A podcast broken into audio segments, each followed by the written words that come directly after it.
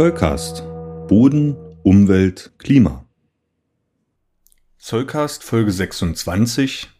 Der Stickstoffkreislauf. Nachdem ich in Folge 24 des Zollcast etwas über den Kohlenstoffkreislauf erzählt habe, darf natürlich nun das Element Stickstoff nicht fehlen. Daher erzähle ich euch in dieser Folge etwas über die verschiedenen Verbindungen des Stickstoff, die für uns aus bodenkundlicher Sicht relevant sind und ich werde euch erklären, welche Prozesse in Böden dazu beitragen, dass Stickstoff als essentielles Nährelement für Pflanzen und Tiere verfügbar gemacht wird. Aber eins nach dem anderen. Stickstoff ist das Element mit dem Elementsymbol N und der Ordnungszahl 7 im Periodensystem der Elemente. Ich könnte jetzt noch viele Zahlen herunterbeten, für uns ist aber besonders interessant, dass Stickstoff zu den Elementen gehört, die unter den natürlichen Bedingungen auf unserem Planeten im gasförmigen Zustand auftreten. Wir schätzen die Atmosphäre unseres Planeten vor allem aufgrund des darin vorhandenen Sauerstoffs, dessen Volumenanteil beträgt aber nur rund 21 Prozent. Es handelt sich bei unserer Atmosphäre aber tatsächlich um eine Stickstoffatmosphäre, die zu über 78 Volumenprozent aus elementarem Stickstoffgas zusammengesetzt ist. Unsere Atmosphäre hat eine Mächtigkeit von maximal 18 Kilometern, ist aber nach der Lithosphäre der größte Speicher von Stickstoff auf unserem Planeten. Im Gegensatz zum Element Kohlenstoff, das in Carbonatgesteinen in beträchtlicher Menge vorkommt, spielt das Element Stickstoff jedoch in den Gesteinen eine eher kleine Rolle. Wenn wir die Wege des Stickstoffs im Stickstoffkreislauf beschreiben wollen, so müssen wir also immer bei der Atmosphäre beginnen und können sie als imaginäres Vorratsgefäß betrachten. Ohne Stickstoff ist das Leben auf unserem Planeten unmöglich. Alle Lebensformen sind aus Proteinen aufgebaut, deren Grundbausteine die sogenannten Aminosäuren sind. Findige Chemikerinnen wissen schon, dass die Vorsilbe Amino irgendwas mit Stickstoff zu tun hat und so ist es natürlich auch.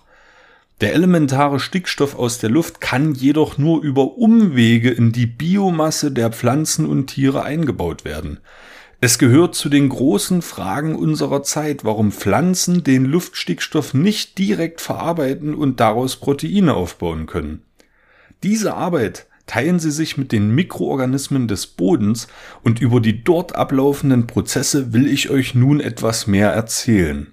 Den Vorgang der Nutzbarmachung von Stickstoff für die Pflanzen bezeichnet man als biologische Stickstofffixierung. Man versteht darunter die chemische Umwandlung des elementaren Luftstickstoffs zu Nitrat oder Ammoniumionen, die eben durch Mikroorganismen vorangetrieben wird. Das sind die beiden Stickstoffverbindungen, die von Pflanzen aufgenommen werden können und über die der Stickstoff letztlich auch in die Nahrungskette gelangt. Man kann die Bedeutung dieses Prozesses nicht hoch genug einschätzen. Denn wie gesagt, Stickstoff ist Baustein des Lebens und in der Evolution der Lebensform war und ist die biologische Stickstofffixierung von herausragender Bedeutung. Je nachdem, welches der beiden Ionen gebildet wird, unterscheidet man die Prozesse der Nitrifizierung oder Ammonifizierung, aber das soll uns an der Stelle nicht den Kopf zerbrechen. Wichtig ist, dass diese Prozesse bevorzugt unter Beteiligung von Sauerstoff, also im aeroben Bereich stattfinden. Die beteiligten Bakterien tragen häufig auch Namen, die ihre bedeutende Funktion im Stickstoffkreislauf unterstreichen. Dazu gehören Nitrosomonas, Nitrobacter oder Nitrospina, um nur ein paar davon zu nennen. Eine besondere Form der biologischen Stickstofffixierung findet sich bei der Pflanzenfamilie der Leguminosen, zu denen zum Beispiel die Robinie, die Gartenbohne oder auch die Erdnuss gehören. Die meisten Arten dieser Pflanzenfamilie beherbergen in ihren Wurzeln stickstofffixierende Bakterien, mit denen sie eine Symbiose eingehen. Es bilden sich Wurzelknöllchen heraus, in denen die Mikroorganismen beherbergt und versorgt werden, wofür sie im Gegenzug für die Pflanzen biologische Stickstofffixierung betreiben. Natürlich ist die Fixierung von Stickstoff keine Einbahnstraße, sonst hätten wir bestimmt längst keine Stickstoffatmosphäre mehr. Der Prozess der Denitrifizierung beschreibt die Reduktion von Nitrat zu Stickstoffmonoxid, Lachgas oder elementarem Stickstoff, die dann ihrerseits wieder an die Atmosphäre abgegeben werden. Das geschieht bevorzugt unter Sauerstoffmangel, also unter anaeroben Bedingungen, die zum Beispiel durch einen Wasserstau oder eine Verdichtung des Bodens hervorgerufen werden können. Die Denitrifizierung hängt aber natürlich auch von vielen weiteren Parametern ab und ist wie die Nitrifizierung ein natürlicher chemischer Prozess, der in Boden nun mal abläuft.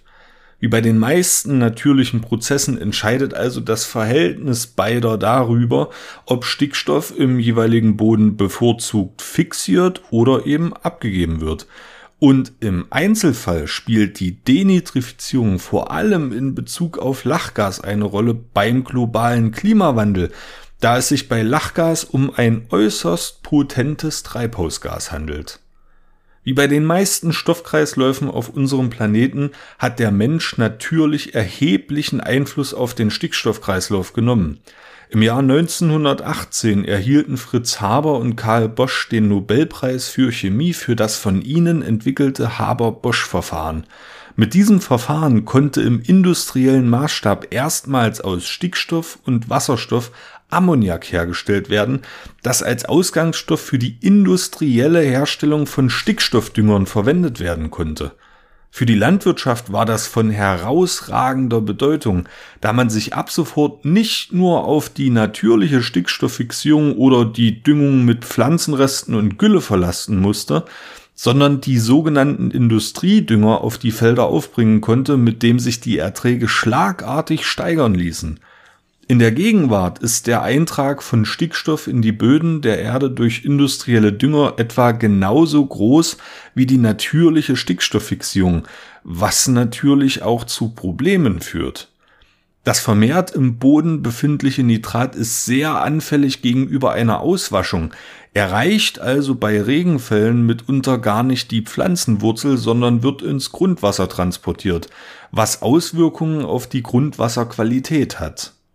Die übermäßige Gabe von Stickstoffdünger kann außerdem zu einer Bodenversauerung führen, die dann den Boden als Pflanzenstandort abwertet. Die vielfältigen Folgen von Überdüngung sind in der heutigen Zeit Gegenstand kontrovers geführter Debatten geworden, deren Kern die Einflussnahme des Menschen auf die globalen Stoffkreisläufe ist. Ohne Stickstoff geht es nicht, so viel steht fest.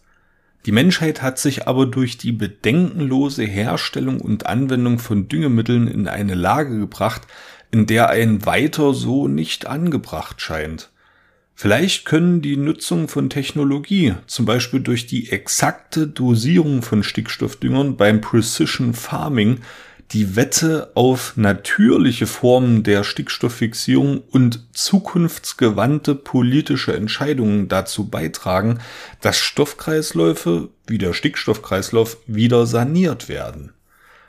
Bevor ihr aber anfangt, euch über diese Wege Gedanken zu machen, verabschiede ich mich von euch. Ich hoffe, ihr konntet etwas über den Stickstoffkreislauf und seine Bedeutung für das Leben auf unserem Planeten lernen. Bis zur nächsten Folge wünsche ich euch eine schöne Zeit. Der Soulcast ist für euch kostenlos und das soll auch so bleiben. Ihr könnt uns dabei helfen. Zum Beispiel durch eine kleine Überweisung auf das Geschäftskonto oder via PayPal. Wie das genau funktioniert, seht ihr auf soulcast.de unter dem Punkt Unterstützen. Das Geld wird für die digitale Infrastruktur verwendet und darüber hinaus in Technik investiert. Vielen Dank für eure Unterstützung.